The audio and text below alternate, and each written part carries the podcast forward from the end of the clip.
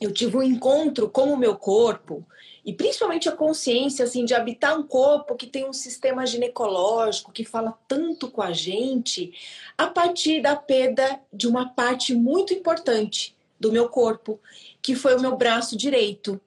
Agora, em dezembro, vai completar 10 anos que eu sofri um acidente catastrófico, daqueles que a gente pode se questionar: por que, que a vida fez isso comigo? Por que, que eu tive que ficar sem braço? Por que teve que acontecer tudo isso? E, na verdade, foi um grande chamado para eu olhar para a minha vida, para eu tomar minha vida, para eu me reconectar com o meu corpo todo a partir dessa perda. Você quer ter mais saúde? Gente, não tem segredo. É trabalho, disciplina e perseverança todo santo dia. Esse é o Projeto 0800. Como aumentar a sua libido? Esse é o tema do nosso Projeto 0800 de hoje. Eu vou receber a Karime da Ginecologia Emocional que é uma amiga querida. A gente já fez algumas lives juntos sobre saúde feminina, né? Saúde feminina na perspectiva ayurvédica. A Karime tem uma história de vida sensacional que eu quero compartilhar com você nessa live de hoje. Então, deixa eu ver se eu acho a Karime aqui. Salve, salve, família Vida Veda, projeto 0800 no ar. Então, hoje a gente vai falar sobre libido, né? E especificamente como é que dá para aumentar a sua libido. Quer dizer, não sei nem se precisa, né, aumentar a sua libido. Tem uma galera que já tem uma libido no ponto, mas se por acaso, né, você veio aqui, né, você clicou nesse nesse negócio, é porque você pode ser que esteja curiosa, né? Ou curioso ou curiosa a respeito de como é que você pode nutrir né, essa coisa, né, essa energia, digamos assim, é, de que a gente não sabe muito bem se é sexualidade, se é vontade de viver. A gente vai conversar sobre tudo isso hoje com a Karime. Maravilha, deixa eu ver se eu acho aqui. Ginecologia emocional. Estamos. Acho que foi. Acho que foi. Vamos ver se tá tudo certo aqui nessa parada aproveitar para avisar o pessoal aqui do Telegram. Karime, você me ouve direitinho? Sim. E aí, tudo bem? Karime, eu, primeiro de tudo que eu estou em São Paulo, você sabe, né? Eu sei, você está aqui uma hora de mim. Uma hora eu vou aí. Gente, tamo tipo, tamo junto. Cara, então é, é assim, ó. De tudo, seja bem-vindo ao Projeto 0800, de novo, mil milhões de vezes. É, começa tipo se apresentando um pouco para as pessoas que não te conhecem, que não conhecem o trabalho da ginecologia emocional, que não sabem quem você é, porque a tua história é tão incrível que eu acho que não vale, não custa repetir mil vezes, porque só isso já, já era já era uma inspiração para as pessoas. Então, conta um pouquinho sobre o trabalho que você faz para a gente poder entrar no tema de hoje, que é essa questão da libido aí. Tá. Tá, bom, primeiro é um amor estar tá aqui com você, com todo mundo, né? Sempre. Obrigada é, pelo, pelo espaço mais uma vez. E, e, falar sobre a ginecologia emocional, como ela nasceu, não tem como separar a minha história e o meu corpo, né? É, então, para resumir para todo mundo, eu tive um encontro com o meu corpo e principalmente a consciência assim de habitar um corpo que tem um sistema ginecológico que fala tanto com a gente a partir da perda de uma parte muito importante do meu corpo, que foi o meu braço direito. Agora, em dezembro, vai completar 10 anos que eu sofri um acidente catastrófico, daqueles que a gente pode se questionar: por que, que a vida fez isso comigo? Por que, que eu tive que ficar sem braço? Por que teve que acontecer tudo isso? E, na verdade, foi um grande chamado para eu olhar para a minha vida, para eu tomar minha vida, para eu me reconectar com o meu corpo todo a partir dessa perda. E aí, quando tudo isso aconteceu, e eu entrei num ritmo de reabilitação, de reaprender a fazer tudo só com a mão esquerda, porque eu perdi o braço direito e eu era destra, é, eu comecei a olhar muito para essa questão cíclica, porque eu tinha sido diagnosticada aos 16 anos com a famosa SOP, a Síndrome dos Ovários Policísticos, e eu fiquei tomando pílula por 16 anos todas as vezes que eu tentava sair da pílula, eu sofria com os chamados efeitos rebotes, né? Então, é, é, vinha muita acne, muita cólica, muita enxaqueca. E aí eu comecei a olhar para aquele corpo e falei: peraí, me disseram que a pílula iria tratar os meus ovários. Tratamento trata. Por que, por que então que todas as vezes que eu tento sair dos hormônios eu sofro? eu tô refém deles, está acontecendo alguma coisa. Mas sempre que eu batia nas, nas portas dos ginecologistas, as respostas eram sempre as mesmas: que eu tinha a síndrome e que eu não podia sair da pílula. Mas alguma coisa dentro de mim dizia que não, que não estava certo aquilo. Porque se o meu corpo estava trazendo tantos efeitos a hora que eu parava com o hormônio, aquilo estava me chamando a atenção. E aí começou uma busca por caminhos é, ancestrais, alternativos e até holísticos de entender o que significa o ciclo menstrual, é, qual a importância de nós produzirmos os nossos hormônios naturalmente, quais os impactos dos hormônios sintéticos e como é que o nosso sistema ginecológico conversa com a gente através das irregularidades. E assim nasceu né? Depois de anos de pesquisa, eu sou jornalista, pesquisadora, depois de anos fazendo ciclos, fazendo estudos de caso, nasceu a ginecologia emocional que está aí é, consagrada oficialmente desde 2017. Que lindo. Não, e, e, a gente passou já por. Desde que a gente se conheceu, a gente já passou por algumas, hein? Você, o teu perfil foi tipo hackeado por hackers turcos e você tinha um perfil enorme, né, do Instagram, e aí você tomou uma decisão que eu achei, tipo, de uma coragem absurda, que foi tipo assim, vamos começar do zero e vai ser melhor, né? O que foi muito louco da gente se falando, porque a gente troca uns áudios, tipo, quilométricos, né? Mas que são devidamente divididos por tópicos. Eu não sei se vocês sabem, mas a Karine inaugurou na minha vida uma divisão, né? Quando ela me manda um áudio no WhatsApp, eu respondo. Só que a gente nunca aborda dois tópicos no mesmo áudio. Então, os áudios nos podcasts, né? Do tipo assim, mas agora eu vou te falar sobre outro assunto. Então... Mas eu nunca tinha percebido isso, gente. É, era muito automático meu, né? Então eu falava, Matheus, agora eu vou falar outra coisa em outro áudio, peraí. Aí quando ele veio para me devolver, ele falava assim: eu vou seguir você, o seu protocolo, eu vou mudar, falar um assunto por áudio. Maravilhoso. E eu lembro na época que você falou, cara, meu perfil no Instagram foi hackeado e não vou conseguir pegar ele de volta. Vou começar uma parada do zero e você tinha uma galera, né, inscrita lá no Instagram. Era uma galera, né? Eu não sei quantos milhares de pessoas tinham lá. Você lembra, cara, o pico que chegou o perfil? Tava com 253 mil pessoas seguindo quando foi hackeado.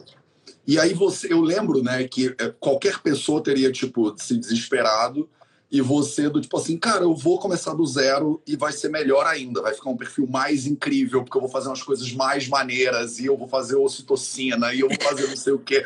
Parece que a limitação, né, o, a tragédia, entre aspas, ela te empurra para mais criatividade de alguma maneira. Então, fala um pouquinho sobre isso antes da gente entrar em libido, porque claro, eu acho que tem muito claro. a ver.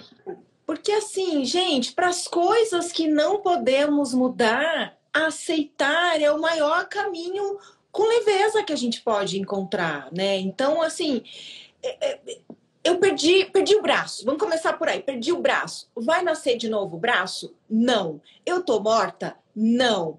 Somos capazes de reaprender a fazer as coisas é, com um único braço? Sim, sabemos disso, né? Então vai depender do quê? É, da minha disposição em olhar para aquilo que é possível fazer e não pegar a mente e ficar comparando com aquilo que eu não posso fazer. Começa por aí. Perdeu o Instagram. Discuti 30 dias com o pessoal do Instagram. Eles estavam cientes que era um hacker. Não tinham um deadline para me devolverem uma conta importante. Eu não podia ficar sem um canal de expressão nessa rede. Passou 30 dias, ou eu ficava lidando com aquilo sem data de previsão de entrega, sabe-se lá Deus quando, ou eu falava, peraí, já foi, já perdi, deixa eu olhar daqui para frente o que eu posso fazer. O que eu podia fazer era abrir outra conta, avisar todo mundo e começar a crescer. Então, aquele, esse Instagram de hoje, que a gente está conversando aqui da ginecologia emocional, começou no fim de janeiro. Se a gente for olhar o crescimento, é bem menor do que eu tinha, mas a gente está chegando em 44 mil pessoas para meses né? Então, assim, o que, que é maior? A rede social, o algoritmo, o perfil ou o propósito do trabalho? Sem dúvida. Né? Porque Mas eu acho que às vezes a gente se perde, se perde nesses detalhes, né, mesmo. Eu, eu falo muito, eu me identifico, eu acho que a gente é amigo muito por causa disso, assim. Você, eu me identifico muito com a sua atitude de tem o essencial e tem o detalhe. E eu acho que na nossa sociedade é muito fácil a gente se confundir entre o essencial e o detalhe, e a, a, as pessoas já estão sofrendo pelo detalhe, né? No teu caso, não é nem o detalhe. Eu acho que você tem uma força que eu admiro profundamente, que é cara, não é um detalhezinho, não é uma camiseta, entendeu? Tem sempre umas mudanças muito grandes que você encara de frente e realmente você sai do outro lado com uma lição de vida. Tem gente que poderia ter sofrido o acidente que você sofreu e, cara, entrado embaixo de um edredom e não saído nunca mais. Né? E, e eu não tiraria a razão dessa pessoa. Eu não falaria assim, você é, deveria levantar e fazer alguma coisa. Você. Então, assim, eu acho ok a pessoa, depois de um acidente que você sofreu, ficar mal para sempre. Você não só não ficou mal para sempre, como você escreveu um best-seller. É do tipo assim, você perdeu a mão que você escreve, aí você decidiu escrever com a outra, e você escreveu um best-seller com a outra, entendeu? Do tipo, é muito. Eu acho muito admirável, eu acho que vale a pena deixar isso claro aqui para as pessoas porque se você está aqui ao vivo com a gente, clica aqui em cima agora e já entra lá no ginecologia emocional, porque é, e, e, isso é outra coisa, né? Você é jornalista, mas você não é gineco, né? E aí você pegou um problema que você tinha de saúde feminina e você falou, tá, mas não vou aceitar. então tem uma coisa de uma resiliência, né? uma potência que é engraçado, mas para mim tem muito a ver com o tema que a gente está falando hoje aqui, que é libido. Eu acho que as pessoas veem libido como, tipo, tesão. Tipo, olhar para uma pessoa e sentir vontade de transar. Tipo, eu olho para aquela pessoa e o meu corpo, sei lá, um homem tem uma ereção, uma mulher, ela fica pronta, né? O corpo dela fica pronto para o ato sexual. Eu acho que é uma visão muito limitada do que da energia que é a libido, né? Eu acho que eu acho que é sobre isso que a gente deveria tipo encaminhar a nossa conversa. Então, se você puder, cá, porque eu queria falar um pouquinho da tua história, porque eu acho que tem muito a ver essa vontade de potência, né? Essa essa sensação de que a vida vale a pena, essa vontade de ir em frente. Isso para mim tudo vem do mesmo do mesmo lugar, né, de impulso, digamos assim, de vontade de viver. É, o, é a mesma. Não é à toa que a gente usa tantas metáforas de alimentação, né? A gente usa a palavra comer, por exemplo, a gente usa a palavra gostosa, gostoso, delicioso e tal e tal, né? A sensação de uma pessoa que bota uma coisa na boca e faz hum, né? E a sensação que abraça outra pessoa, ou beija outra pessoa e faz hum. Então, o, é, é, essa vontade de prazer, né? Dentro do sistema védico, a gente fala que tem quatro impulsos fundamentais né, do ser humano. Eles chamam isso de purushartas, né? É, e os purushartas, entre os quatro, é, tem um que chama kama, que as pessoas chamam, conhecem por causa do Kama Sutra, né? E até a ideia de Kama Sutra volta para a limitação que é posições. As pessoas acham que o Kama Sutra é um livro de posições sexuais. Você vai fazer o elefante com o helicóptero invertido, o escorpião com raio laser com a perninha não sei onde. E aí as pessoas tripam, viajam na ideia de que é posição. Então, sexo é posição se eu tenho uma vida sexual que tá meio é mais ou menos, vamos colocar mais posições aqui, né? Do tipo, vira de lado, vira para o outro lado. E não tem a ver com posição, né? Tem a ver com fome, né? E cama é um impulso fundamental do ser humano, né? É o impulso de prazer, o impulso de tá aqui na live, por exemplo, tem uma galera que tá rindo das besteiras que eu tô falando agora. Então, essa esse impulso de, de achar as coisas gostosas e de querer viver a vida para mim tem tudo a ver com libido. Fala um pouquinho, Cal, que, o que que para você que estuda saúde feminina pra caramba, que tem um público enorme de mulheres, né? É, o que, que é libido, Cal, para você? Bom, realmente é isso, né? Tem uma pergunta que chega aqui muito para mim e que deve chegar para você também. E que chega já com um comentário junto. Então, geralmente as mulheres chegam para mim e escrevem assim: Karime, é, eu amo o meu parceiro, eu amo o meu marido, a gente se dá super bem, eu não sei o que está acontecendo, mas eu não tenho mais libido, eu não tenho vontade de transar, não tenho vontade de fazer sexo.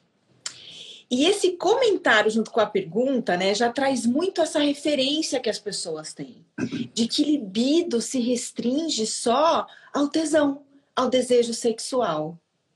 E realmente é muito mais amplo o significado desse termo, né? porque de fato tem tudo a ver com a nossa vida. Então, a, a, a primeira coisa que eu respondo com uma mulher dessa é: não olha para o seu parceiro e para o sexo, olha para a sua vida, para você entender cadê essa alegria de viver, cadê essa libido, esse tesão por si, pelo que você faz, pelo que está acontecendo, essa disposição da gente olhar para tudo em volta e se sentir conectado com tesão de viver. Então é muito mais amplo. Quando chega no sexo, é só mais uma mensagem ali da vida, do corpo, para falar: olha para como tá a sua criatividade, os seus dons e talentos. Você está colocando as coisas que você curte, que você tem tesão de fazer para funcionar? Porque é esse o caminho da resposta sobre o que é libido e por que você está sem tesão na hora de transar, que é só um item quando a gente perde essa libido de viver. Então, se a gente for olhar é, para o ciclo da mulher, o ciclo menstrual, ele acontece, todo ciclo menstrual acontece com uma finalidade: ovular, a ovulação acontecer. Né? A menstruação é uma consequência de não ter acontecido uma concepção ali. E os nossos ovários simbolizam a nossa criatividade, é, os nossos dons e talentos, essa alegria de viver, essa libido geral por tudo, pela nossa existência. E aí, quando a gente está tosada, tolhida, é, bloqueada com essas questões na vida, a gente vai ter problemas de fertilidade, os ovários podem começar a gritar, e por consequência, a gente vai sentir essa queda na, na vontade, no ímpeto de transar, de fazer sexo. Mas é só um detalhe dentro de tudo que a gente está falando. Então, quando a gente está sem libido, a gente não tem que olhar para a questão sexual, para a vagina, para pênis, para toda essa questão da genitália ou sexual somente. A gente precisa avaliar como é que está a nossa vida? Como é que está o nosso tesão por nós mesmos? Porque, gente, todo mundo aqui já deve ter tido a experiência de que quando tá bem, se amando, curtindo, com sucesso, fazendo o que curte, realizando, a gente tem vontade de transar até com uma árvore fora do período FED, especialmente a gente que é mulher. Agora, quando não tá tudo, tá assim, Tudo desperta, né, a pessoa. Cara, eu tenho... Ó, esse dia eu estava falando uma citocina. Quando a gente tá mal, né? Eu não sei, gente. Eu vou fazer 41 anos, então ainda sou da época do Brad Pitt. Hoje eu já não sei. Mas pode aparecer o Brad Pitt pelado na minha frente, querendo me comer, que eu não vou querer dar para ele. Vocês podem duvidar. Mas não, porque se meu corpo não sente e eu faço, meu corpo sente como uma agressão também. É bom lembrar isso, tá? Eu não sei se Brad, eu não sei se Brad Pitt é tão antigo assim. Eu acho que Brad Pitt é ok. Eu acho que a galera vai entender. Eu acho que deve ter uma galera aqui na live que é a galera do Tarcísio Meira. Tipo assim. Sim. Deve ter uma galera aqui na live que é a galera do Brad Pitt e deve ter uma galera aqui na live que é a galera do Shawn Mendes. Suede, do, sei lá. Do Justin Bieber. Eu não sei. Eu não sei se Também alguém tem tesão no Justin Bieber, mas deve ter, né? Alguém deve ter. Então, então é muito, isso é muito maravilhoso, né? Como é, e, e, você vem de um lugar de ginecologia é, natural, né? E você faz esses estudos aqui. eu venho de um lugar de Ayurveda e a gente fala é exatamente a mesma coisa, né? O tecido sexual, né? Que é um dos tecidos, um dos sete tecidos do corpo humano na visão do Ayurveda, ele é consequência da saúde dos outros todos. Então é como se tu, o teu impulso de reprodução, né? E o teu impulso de sexualidade ele é depois de tudo. Né? Não adianta você estar tá com uma dor de barriga e achar que você vai ter tesão e dor de barriga. Você tá tipo com enxaqueca, vai ter tesão e dor de cabeça, né? Então é, é, é difícil, né? Quando a tua saúde, quanto mais a tua saúde está redondinha, é, mais você tem. Tá, o pessoal tá falando Cauã Raymond aí, então da galera do Cauã. Tá? Então, é, o Cauã, Brad Pitt, Tarcísio Meira. Então, se identifique, vote aí nos comentários e quem é o seu muso, né? e, e, eu acho que tem muito disso, assim, as pessoas esquecem como, e eu falo isso muito para os meus alunos e alunos e pacientes, que a alimentação é base da libido, por exemplo. Sim. Se você come mal, não adianta, entendeu? Você tá com refluxo, com gastrite, não tem como, entendeu? E, e não só isso, né, Matheus? Como você vem se alimentando e lidando com a alimentação, está falando sobre a sua libido, sobre como você está se sentindo, porque quantas pessoas aqui, inclusive eu, né, a gente já foi buscar, não vou nem usar alimentação, mas na comida mesmo, que para mim é, é uma outra nomenclatura, uma satisfação, um prazer, né? Então isso está falando sobre a nossa libido de vida, né? Não, não tem como separar, gente. Não adianta a gente achar eu, eu vi aqui, né? Deixa eu já fazer um parênteses. Eu vi uma pessoa aqui falando: minha libido sempre foi alta, entrei na menopausa, isso caiu. Existe sim essa questão hormonal, a gente sabe, a gente tem uma queda hormonal que é natural, é um ciclo do corpo, é um rito de passagem da mulher. E aí tem duas questões que mexem, não só hormonal, mas a social. A, a, a, o modo como a menopausa vem sido inserido na sociedade já há muitas décadas mexe, abala muito a mulher. Porque a sensação social que a gente tem a respeito da menopausa é de pronto, fiquei velha, acabou totalmente meu desejo sexual, agora eu vou ter um monte de problema, morri. E não é isso. Ontem eu, eu postei uma, uma pesquisa que foi feita que até 2025 nós teremos mais de um bilhão de mulheres no mundo passando pela menopausa é um assunto urgente. Eu lembrei de você, Matheus, que foi aí que eu me conectei com você, né? Sobre a situação Sim. da menopausa. Total.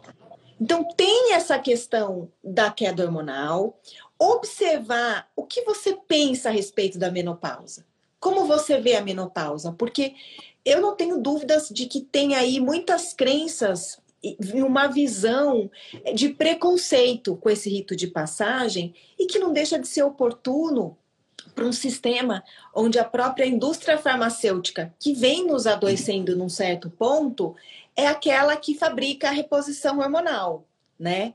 Então, eu não sou totalmente contra a reposição hormonal. É, eu acho que existem casos e casos. Entendo que se a mulher está muito deprimida, muito mal, tudo bem, pode dar um gás ali, mas com consciência, né? Sabendo tudo isso que isso acarreta. Mas eu recebo mulheres nos meus cursos que passam pela menopausa e não têm desconfortos e não perdem a libido.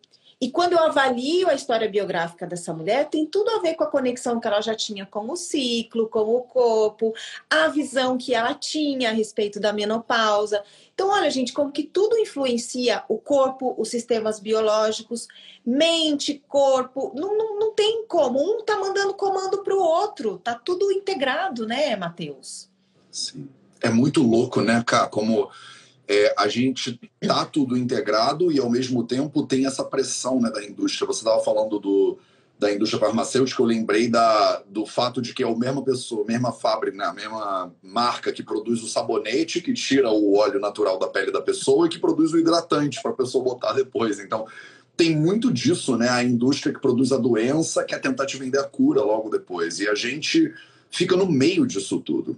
Além disso, tem toda uma, uma questão social, eu acho que a gente herdou lá do século XIX, essa ideia do, do romantismo né, do século XIX, que é um paradigma de entendimento da realidade que foi muito diferente de tudo que a gente viveu ao longo da história da humanidade. A ideia de que eu vou encontrar, por exemplo, eu como homem vou encontrar, né, hétero, vou encontrar uma mulher perfeita que ela é meu, minha melhor amiga, minha namorada, o tesão da minha vida, minha parceira de negócios, minha cara metade e tudo, né? E tudo o tempo inteiro.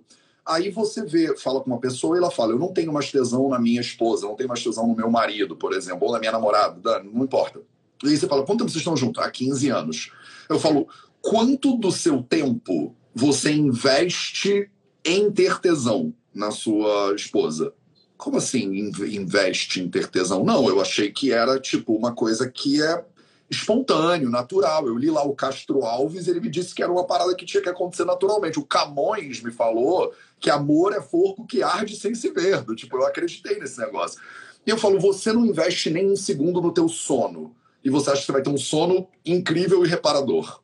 Você não para para prestar atenção na sua alimentação e aí você vem com uma doença de nutrição, doença digestiva, você fica surpreso. Você não bota um segundo do seu tempo na qualidade do contato, do relacionamento, do tato, do toque, do carinho, do cheiro, de nada. E você acha que vai, vai ser um vulcão de tesão infinito? Do tipo, eu não sei que horas que a gente foi, que a gente ficou mimado pela realidade, a gente acha que, tipo, tudo vem. Tipo, só vai ficar sentado que vai acontecer tudo maravilhosamente perfeito E é porque eu mereço. Eu nasci e aí eu mereço que, porra, eu vou ter um tesão infinito para sempre. Eu falo, você não come bem, você não faz atividade física, o seu sangue já circula mal.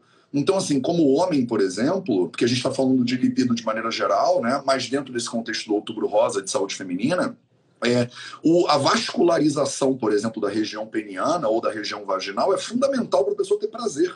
Então, se você tem uma questão vascular, você, por exemplo, a sua árvore é, vascular ela não está saudável, o seu sangue não circula de maneira saudável, é natural que você tenha problemas também, por exemplo, de ereção ou problemas de prazer durante o sexo. Então, é muito doido como uma alimentação saudável ela está na base de um bom desempenho sexual. E na nossa cultura, que é muito bitolada, às vezes eu tenho que falar isso pro cara. Eu tenho que falar assim, porque se eu falar, come brócolis, porque o seu coração, você. Entendeu? A doença cardiovascular é a doença que mais mata no mundo hoje em dia. Ela vai matar todo mundo que você conhece. A segunda é câncer, entendeu? É uma doença que dá para prevenir com mudanças de estilo de vida e de alimentação. Aí a pessoa pensa: ah, Matheus, eu tomo uma estatina, eu faço três pontos de safena, eu boto um stent, daí, entendeu? Eu quero comer o meu, meu bacon aqui às 11 horas da noite. E aí eu falo: então, queridão, mas você sabia que dá para ajudar aí com a sua com essa situação que você está passando? Opa, calma aí, dá para ajudar mesmo? Dá. E às vezes é tipo melhor do que Levitra, Viagra, esses negócios que você toma. Sim. A pessoa fala: porra, doutor, por que você não falou isso antes? Você estava falando desse blá blá blá aí de doença cardiovascular, mas, pô, agora você chegou no ponto. Entendeu? Tipo, você pega lá no cigarro e bota na capa o pulmão gangrenando, a pessoa doente internada. Aí você bota um cigarro assim e fala: fumar pode causar problemas de ereção. E a pessoa. E a, a, pessoa ela vai. Isso é muito louco, né? Que ao ser humano a gente é muito doido. A pessoa vai lá na banca de jornal, no lugar compra cigarro e fala: me vê um cigarro, mas esse daí da impotência não, não por é. favor. É. Me vê, uma, me vê um do câncer, me vê um do câncer de pulmão, que o da ereção, o do problema de ereção eu não quero. Então é muito louco a gente não ver como tá conectado, né? E que se você não investir no relacionamento, não tem como ele ser bom. É como uma planta que você não rega e você acha que ela vai dar uns frutos maravilhosos. Mas a gente não pensa, né? Tipo, 15 anos de casado. Quantos cursos de, sei lá, massagem para casais você já fez? Sei lá, alguma coisa assim, né? Que vá que você vai ter contato com aquele ser humano. Você não se vê o dia inteiro, você senta no final do dia, sentado num sofá para ver Netflix junto, você não tem contato nenhum de qualidade com aquele outro ser humano e você acha que a porra, a libido vai ser um negócio que é natural. Eu vi um anjo, Gabriel, e ele vai jogar a libido no seu colo, entendeu? Como você vê essas coisas, cara? Como é que se investe em libido? Tem, tem como fazer isso? Isso tem a ver com ginecologia emocional, por exemplo? Olha, quando você começou a fazer toda essa linha de raciocínio, você mencionou aí é, dois dos, dos quatro pilares. Né? Você falou alimentação, como é que né, você está se alimentando mal, você está dormindo mal, como é que vai ter tesão e tudo mais. E aí eu vou entrar num terceiro, que eu acho que é fundamental, que é o silêncio né, o, o, pilar que você fala tanto. Porque o que, que é o silêncio dentro desse contexto que a gente está falando? Nada mais é do que a gente silenciar, olhar para dentro, se conectar com a gente, né, com a consciência que a gente é. E isso vai trazer muito mais entendimento sobre como eu me sinto, o que eu preciso e onde está a minha libido pela vida. Então, antes de eu querer investir num relacionamento com o outro, eu preciso ver como é que eu tô na minha relação comigo. Porque é, boa parte das pessoas, é, não, aliás, quase ninguém, ninguém ensina pra gente desde que a gente nasce o que é nós nos amarmos a importância do autocuidado. Como é que eu separo o que é egoísmo de amor próprio? Porque as pessoas fazem muito essa confusão. E aí nós eh, crescemos, acabamos por nos tornarmos adultos é, que não sabemos do que se trata isso, buscando no outro um amor que primeiro tem que estar dentro de mim, a minha conexão comigo. Né? Então, assim, todo mundo aqui sabe que para a gente ter orgasmo, a gente não precisa transar com outra pessoa. A gente precisa descobrir o orgasmo em nós, certo? Então, assim, principalmente agora vai aqui o foco para quem tem sistema ginecológico. Considere-se mulher ou homem, tá? Quando a gente fala de sistema ginecológico, quando a gente está falando é, das mulheres, nós oscilamos, para quem cicla e não toma hormônio, a gente oscila hormonalmente ao longo do mês. Né? Nesse caminho de me reconectar comigo e tudo mais, para quem chegou aqui agora, o replay da live vai ficar né, depois, mas assim, nesse meu caminho, nesse percurso que a gente contou aqui, desde meu acidente, como é que eu fui cair nessa parada toda que virou ginecologia emocional, quando eu comecei a entender isso, olha, gente, que louco. É sabido que quando a gente fa faz uso de contracepção hormonal, a gente tem os nossos hormônios naturais bloqueados. Entre eles está a nossa progesterona, mulheres, que é um hormônio importante e que ele tem tudo a ver com desejo sexual.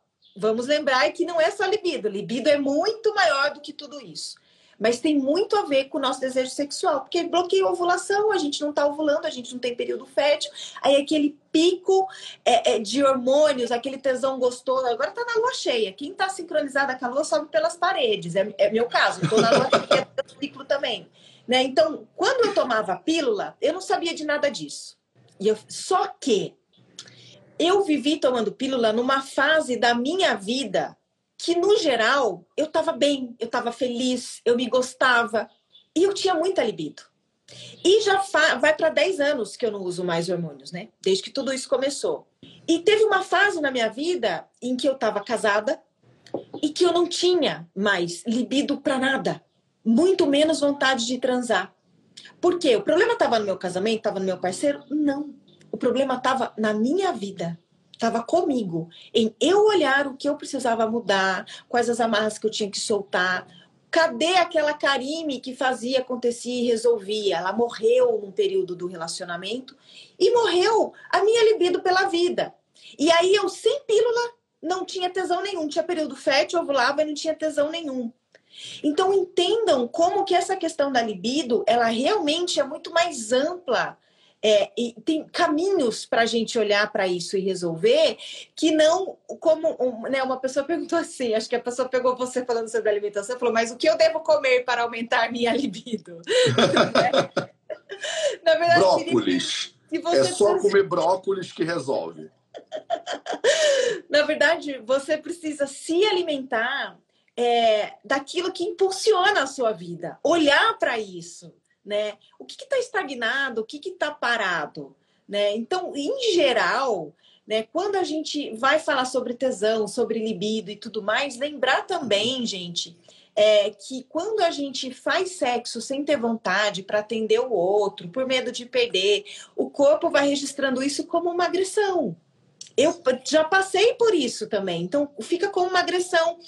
E por, o fundamental aqui, gente, especialmente para quem tem clitóris. Gente, o clitóris ele foi descoberto em 2002.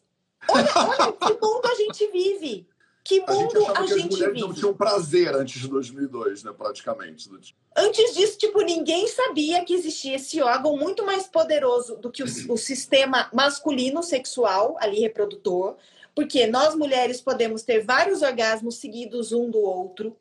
O, o, quem tem pênis não, não consegue isso por uma questão biológica, de sistema mesmo do corpo. Né? A gente tem milhares de terminações nervosas na região ali da vulva.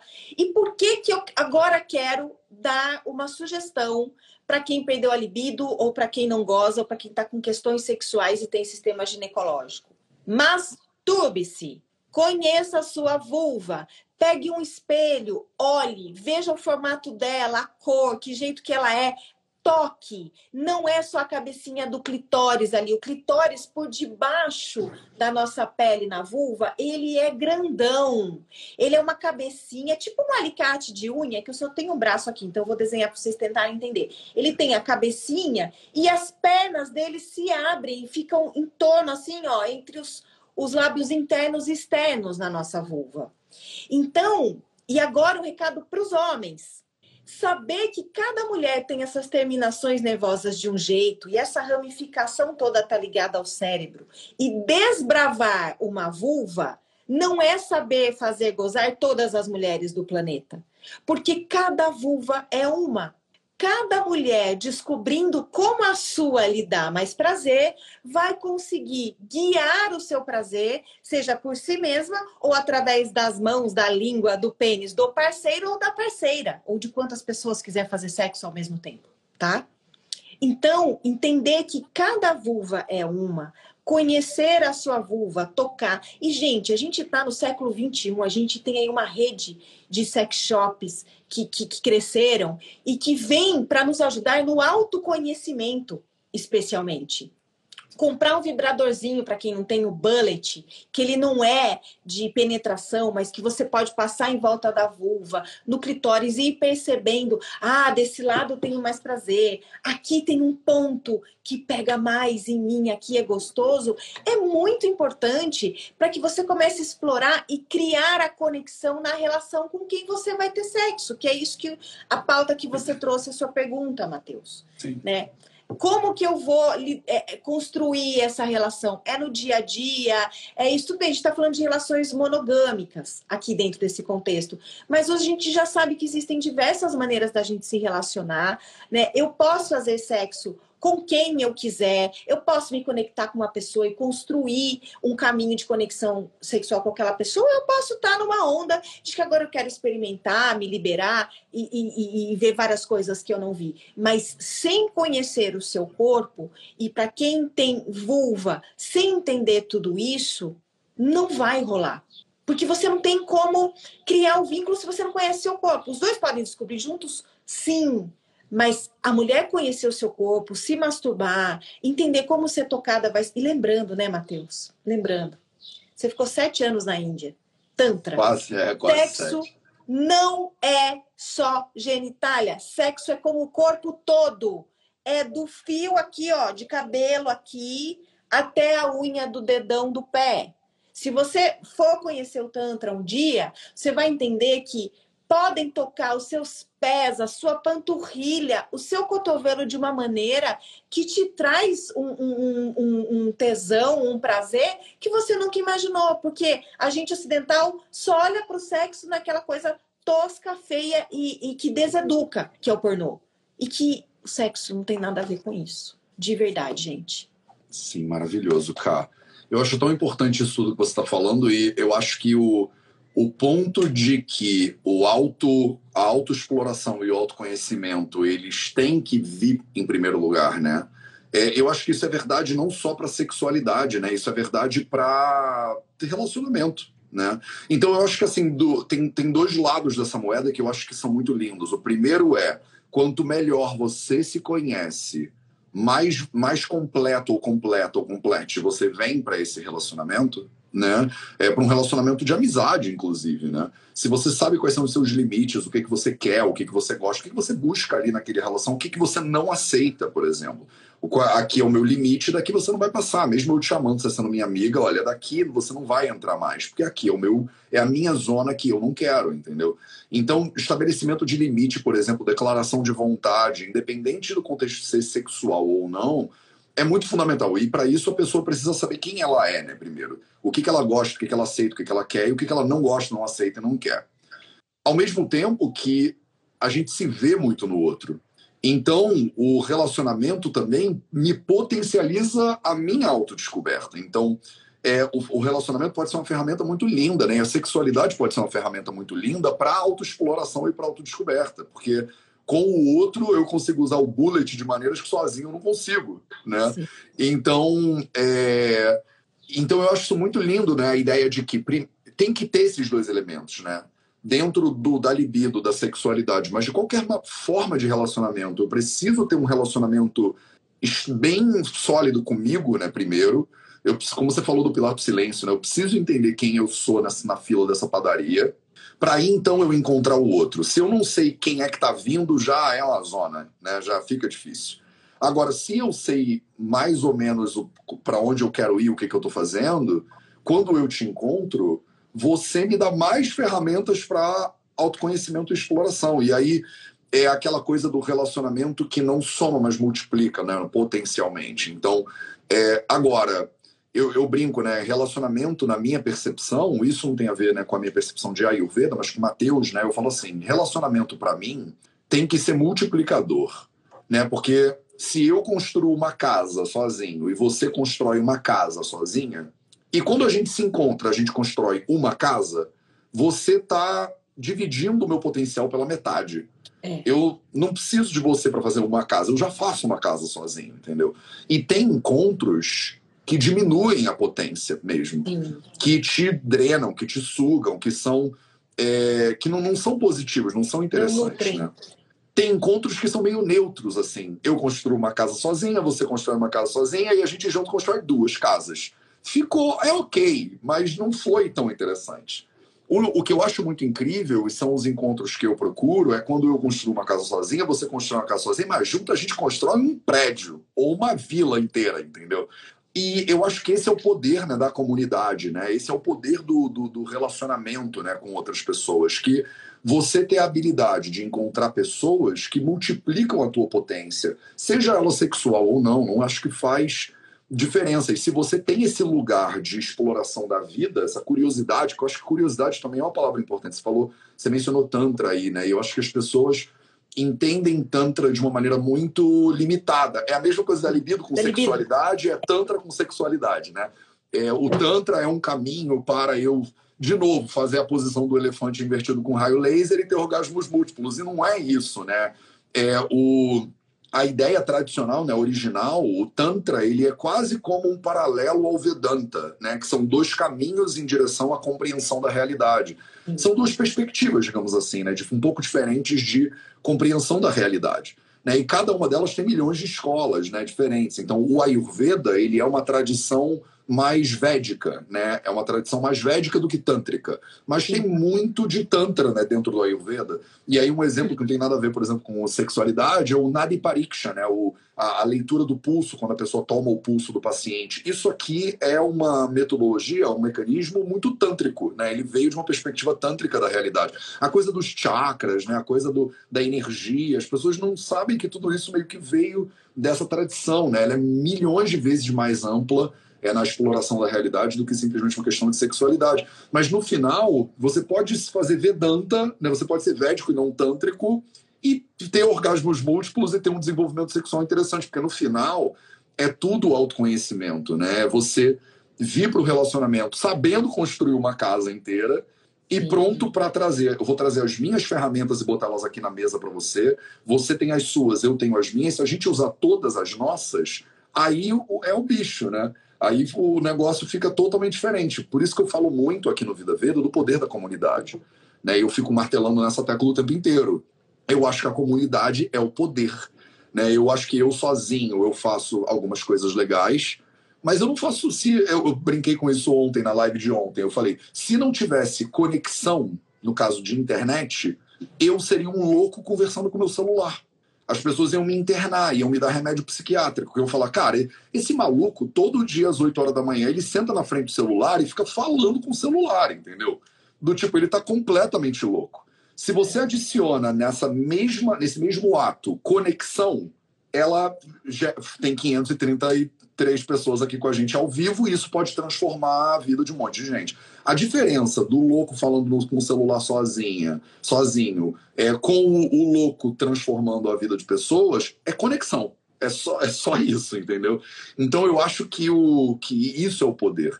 Fala um pouquinho, Cá, sobre isso, porque você é, a gente está tipo, se encaminhando para o final dessa live, porque a gente pode ficar aqui acho que o dia inteiro né, trocando ideia. Então, é, fala um pouquinho sobre, sobre a conexão, porque você faz uns workshops também, você dá cursos e tal, e eu acho que é muito lindo do que eu vejo também no teu trabalho, entre milhões de coisas que eu admiro muito no teu trabalho, é a ideia de que as mulheres elas chegam né, para você e eu nunca participei de nenhum, né? Mas eu tenho certeza que elas veem que elas não estão sozinhas, né?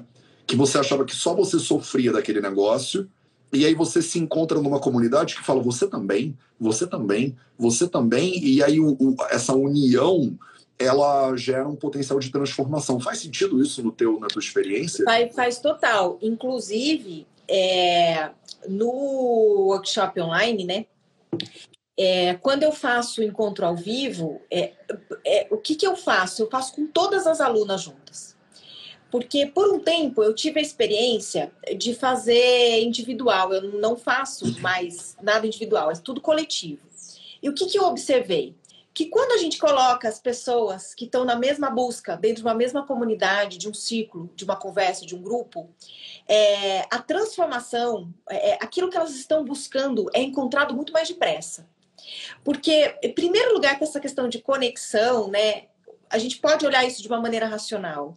Mas se a gente ampliar um pouquinho, né, abrir um pouquinho, dependendo do que você acredita ou não, a gente está vibrando, né, energia o tempo todo emanando uma vibração o tempo todo, né?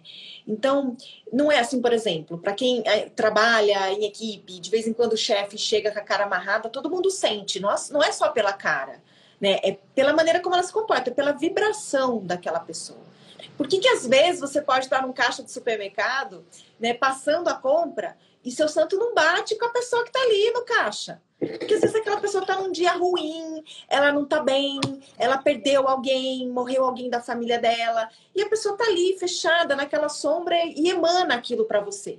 Né? Então, assim, é uma questão de energia. Então, essa conexão é, entre as pessoas, para mim, está muito relacionado àquilo que você está vibrando, ao momento que você está, a tua energia. Né? Então, a gente vai se conectar com as pessoas que estão vibrando, emanando num fluxo muito parecido. Né? Não tem como, por exemplo, o Matheus, super ayurvédico, ele pode até olhar para alguém, se conectar com uma pessoa é, que segue ele, mas que assim, no dia a dia, não vai ter um estilo de vida que, que tenha um pouco, não precisa ser o Matheus, mas que não tenha uma correlação com o que ele pensa, com a maneira dele ver a vida, com a maneira dele se comportar. Por quê? Porque na prática não vai funcionar. Ele vai querer acordar de manhã e fazer a meditação dele diária e de repente a outra pessoa tá lá, quer dormir, acordar às 11 da manhã e comer o frango frito. Tudo bem, ele não vai julgar, ele não vai criticar, porque ele não é assim. Ele abraça todos e ele não tá aqui para impor nada para ninguém. Mas pensa na prática, como é que os dois vão sair almoçar? Eu acho que eu ia empurrar essa pessoa da cama assim. Eu ia falar, meu amor, vambora. Vamos mas, vida... mas essa conexão é uma coisa que, para mim, acontece mesmo de energia, aquilo que você está vibrando no momento que você está. Você pode até conhecer essa mulher que quer acordar 11 da manhã e comer frango frito em seguida, tá? Mas se ela tiver no momento em que ela está olhando para você, em que ela está buscando uma mudança, em que ela está aberta e disponível para fazer isso com ela, aí a gente cai no que você falou no relacionamento em que dois podem construir cada um a sua casa, mas podem construir uma mansão juntos, sem ninguém perder.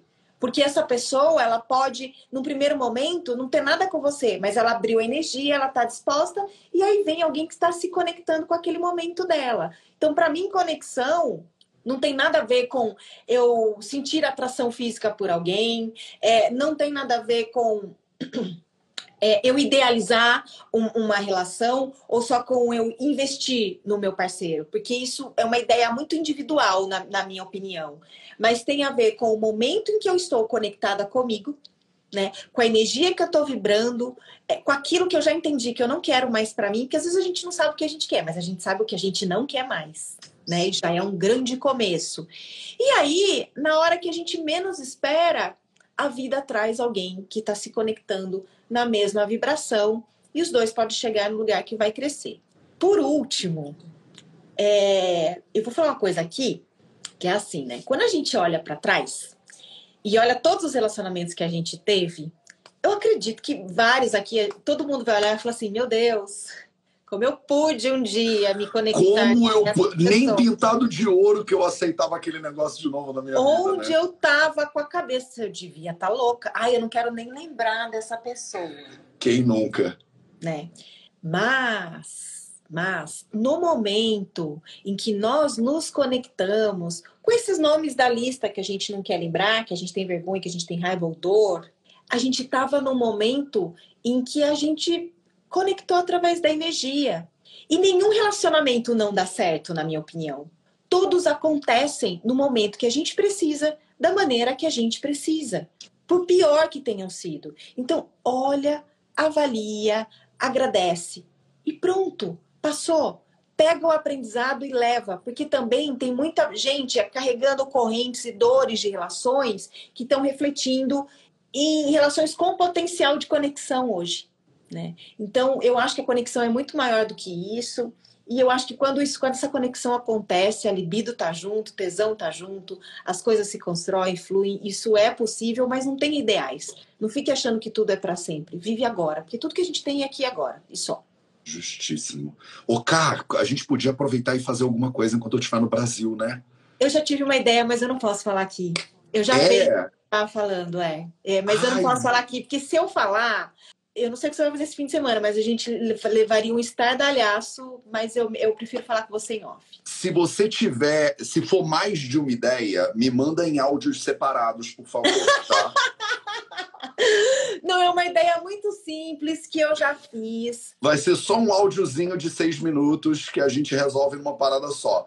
Cara, esse final de semana eu vou estar tá num, num, workshop, eu não vou conseguir fazer nada, mas assim, eu devo ficar no Brasil, eu não tenho data para voltar para casa.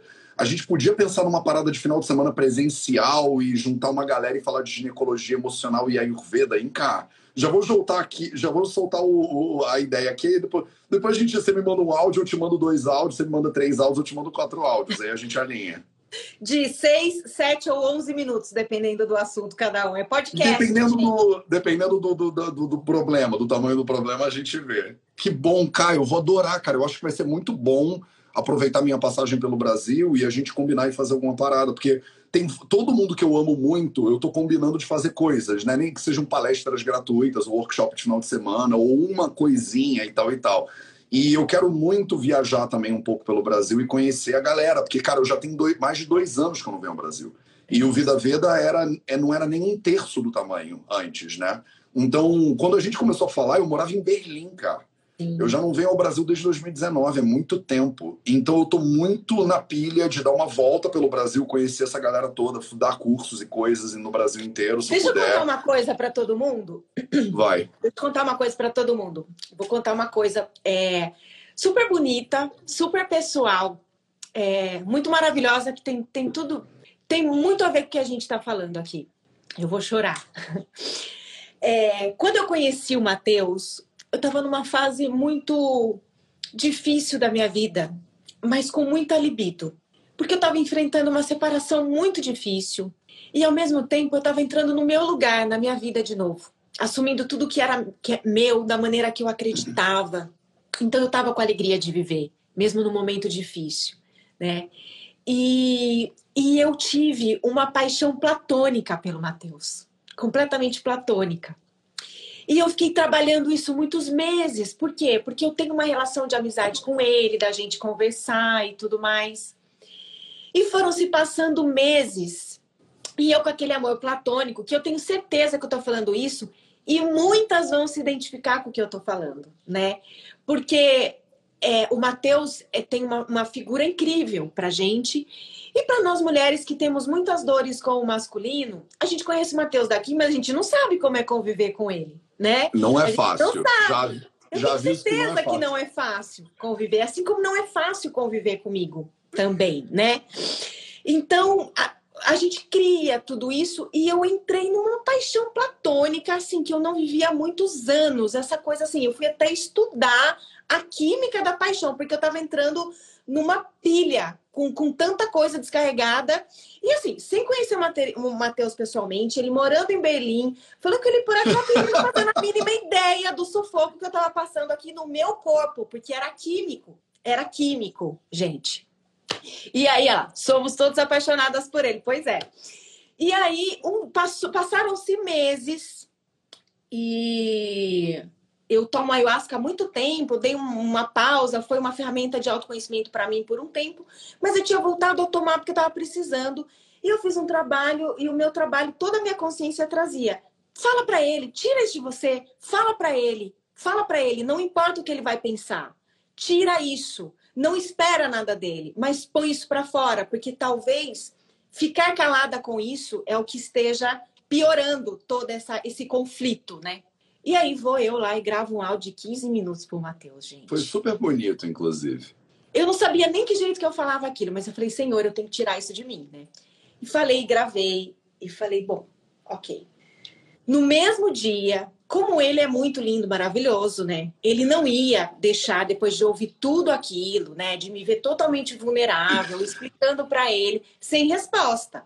Vem um áudio de 11 minutos dele, né? Eu tava deitado na rede, inclusive, tipo, gravando o áudio para você. E aí, o que que ele fez? Ele fez, de fato, o que eu merecia e o que era certo, né? Ele colocou essa linha ele considerou tudo o que eu falei, ele abraçou tudo o que eu falei. Ele elogiou a minha postura, de uma certa maneira, até assim a minha coragem, né? Porque eu tive que ter coragem, porque eu fui falar para você uma coisa que você não fazia ideia e que podia vir qualquer coisa do seu lado, né, Matheus? Inclusive nada, nunca me responder, porque em geral é muito comum as pessoas fazerem isso. E ele me devolveu e conversou e traçou essa linha e depois eu falei: olha, quer saber de uma coisa? Ele me colocou exatamente no lugar que eu já estava e que eu já sabia. Mas a postura dele me fez perceber o quanto foi válido e merecido toda essa atmosfera de paixão platônica que eu senti por ele. E eu sinto uma gratidão enorme por você, Matheus, porque isso, nada disso aconteceu com você em relação a mim, mas você foi um objeto, entre aspas, de eu reconhecer tantas coisas em mim, de eu perceber, inclusive, que o meu corpo funcionava biologicamente e hormonalmente quando eu me sentia atraída, porque era uma coisa que estava morta em mim. E a, a, partir daquilo se abriu uma porta onde eu, consciente mesmo disso que estava acontecendo comigo, abri a minha energia, o meu fluxo para me relacionar com outras pessoas, para poder canalizar tudo isso para outras pessoas com quem eu pudesse me conectar. Então, gente, eu tenho uma amizade enorme com, pelo Matheus, gosto muito dele, admiro o trabalho dele, né? Passo vários perrengues aqui, é, trabalhando com a ginecologia emocional, gravo para ele, tava até para te pedir uma ajuda semana passada e deixei passar, porque eu falei, nossa, ele chegou aqui, deve estar um monte de gente em cima dele, deixa, uma hora isso baixa, daí eu entro em campo, né? Mas em geral, gente, é isso. Isso que eu tô contando para vocês tem tudo a ver com libido, tem tudo a ver com a alegria de viver e tem com a gente reconhecer também o que é gente, o que é nosso, se conectar com a gente, porque o outro é o outro e a gente só pode responder por aquilo que nós sentimos e fazemos por nós mesmos. Então, todas as sugestões que eu dei para você conhecer sua vulva, se masturbar, entender sua libido e olhar tudo isso que a gente falou é para lembrar que libido está é, muito além de ter um parceiro, está muito além de, de sexo. Tem a ver mesmo com o seu tesão pela vida que você está vivendo. Total. E é muito lindo, né? Isso. Obrigado, Cá, pela vulnerabilidade, por compartilhar isso tudo. É um treino. A, com é as um pessoas. Treino. Eu corona, eu preciso abrir. É um treino, é importante isso. Ai, que lindo. É, e é tão lindo, né, isso, porque eu acho que a gente vem de uma sociedade que é muito bruta com as emoções e com sexualidade também, né? E poder falar sobre isso de maneira serena, de maneira tranquila, né? de maneira aberta, é tão bonito, né? É tão, tipo, como você falou, é tão libertador, né? E eu acho que é, essa admiração, né? esse carinho que a gente tem, é, muitas vezes se traduz também, né? Estimula, né? O corpo estimula a libido, estimula a emoção.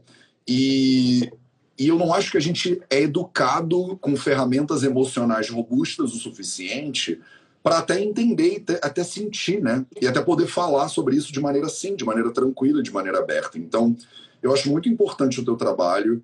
E eu acho que assim, ele é, é lindo como beneficia com certeza muitas mulheres, mas eu tenho certeza que beneficia muitos homens e a sociedade, né, de forma geral, porque a gente precisa disso como sociedade. Aqui no Brasil, lá em Portugal, eu acho que a gente não veio na nossa cultura com as ferramentas que a gente precisa para falar abertamente sobre libido, para poder se colocar de maneira vulnerável, né? E de que entender que vulnerabilidade não é fraqueza também, né?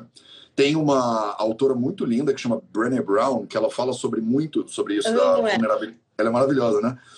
Ela fala muito sobre isso da vulnerabilidade, né? Como a vulnerabilidade na verdade é um poder, né? E eu acho que a gente se admirar, né, uns nos outros, isso pode alimentar a gente. Então eu acho que para mim é uma honra muito grande ter participado e continuar participando da tua jornada. E principalmente porque você, caramba, passou uns perrengues que, pelo amor de Deus, Karime, dos Santos, eu não sei, só você para aguentar. E eu vou fechar essa live com o fato de que, eu não sei se vocês conhecem, de novo, vou insistir, não conhece o trabalho da K, vai lá conhecer. Se você está aqui ao vivo, você acha, você clica aqui em cima e você consegue encontrar o perfil dela, chama arroba ginecologia emocional, tudo junto. É, se você está assistindo a gravação da live, eu vou botar nos comentários, né? No, na descrição dessa live vai ter o, o arroba do perfil do Instagram da K. E aí, K, é, fala para as pessoas como mais elas podem saber sobre o seu trabalho. É no Insta que elas te acham? Tem algum outro, tem alguma outra plataforma? Você tem um livro escrito também, que foi tipo um best-seller. E eu não sei se, tipo, tem outro livro aí, quer dizer, tem mais alguma coisa. Quais, quais são os próximos passos, além do nosso curso que a gente vai dar junto, que a gente só precisa alinhar? Tá. É, vamos lá, a gente tem o blog da ginecologia emocional, onde a gente ali concentra né, um pool de, de, de, de produtos, os cursos, é, que é o ginecologiaemocional.org, super fácil. É, tem o canal do YouTube, você digitar ginecologia emocional, você acha, mas ele tá no meu nome, tá Karime, né? Tem o, o Instagram aqui. É, lá no blog você consegue fazer um cadastro para receber os e-mails que eu mando semanalmente. Eu mando uma inspiração da semana toda segunda para te inspirar. Aos sábados eu mando uma bruxaria, alguma coisa um pouco mais mística. E durante a semana eu mando realmente coisas sobre ginecologia emocional, psicossomática, como que a gente aprende a ler o, as irregularidades que o corpo cria no sistema ginecológico tem tudo a ver com a nossa relação com o feminino, com o masculino, com questões é, que a gente vive na vida, né? Então tem, tem tudo isso. É, já tem uns bons anos que eu fui para online, né? Muito antes da pandemia, porque em do, no finzinho de 2015 nasceu minha filha, Gaia, então, antes disso, eu era palestrante motivacional, toda essa história de vida que eu contei aqui no começo. E aí eu não podia mais viajar como palestrante. E foi quando o pai da Gaia falou: Olha, é, tem uma parada legal que é o marketing digital, que é a fórmula de lançamento. Eu comprei, vamos começar a passar os seus trabalhos né, para o online. E aí a gente começou a fazer o trabalho online. É, então já tem uns anos aí que eu tô fora do presencial, meus presenciais aconteceram em 2017. Esse fim de semana eu já estou indo ver um local, né, para a gente voltar no ano que vem com os presenciais. Mas eu tenho um workshop de ginecologia emocional que ensina toda e qualquer é, pessoa com sistema ginecológico a reconhecer as origens emocionais das suas irregularidades né? E tem muito a ver com alimentação, né? Todo o tratamento dessas doenças é feito através da alimentação, não são hormônios, né, gente? É, não é medicamento. A alimentação é o tratamento e associando a raiz emocional, você tem o tratamento é, psicoterapêutico, ou terapêutico, ou holístico, que vai ajudar a curar aquela ferida da sua vida. O corpo e essa dor que, que vira crença, que viram registros, precisam ser trabalhados juntos né? Para a gente ter aí a saúde integrativa mesmo, né? E eu, eu trabalho muito com a meditação também. A meditação ela salvou a minha vida. No período em que eu sofri o um acidente, eu já fazia meditação. É, confesso que às vezes não é fácil, como todo mundo tem suas dificuldades, né? Mas eu trabalho com os programas de meditação, ensino meditação no workshop. É, e o livro. O livro é o Viva com Leveza, que é um best-seller, é da editora Gente. Tá aí, vocês dando um Google, vocês encontram em todos os lugares para vender o livro. E vai nascer um livro da ginecologia emocional, que vem para o ano que vem. É. Ai, que máximo, que bom. Cara, Cá, obrigado pelo teu tempo, Obrigada pelo carinho, obrigado pelas mensagens todas. Eu tenho certeza que foi tipo muito incrível para as pessoas que estavam aqui, foi muito bom para mim. E a gente se fala. Me, me, me manda um, tô esperando, tô aguardando seu áudio. Deixar. Obrigada, gente, eu que agradeço. Beijão. Um beijo para todo mundo. Esse foi o Projeto 0800 de hoje. A gente se vê de novo amanhã. Beijo, gente. Tchau, tchau.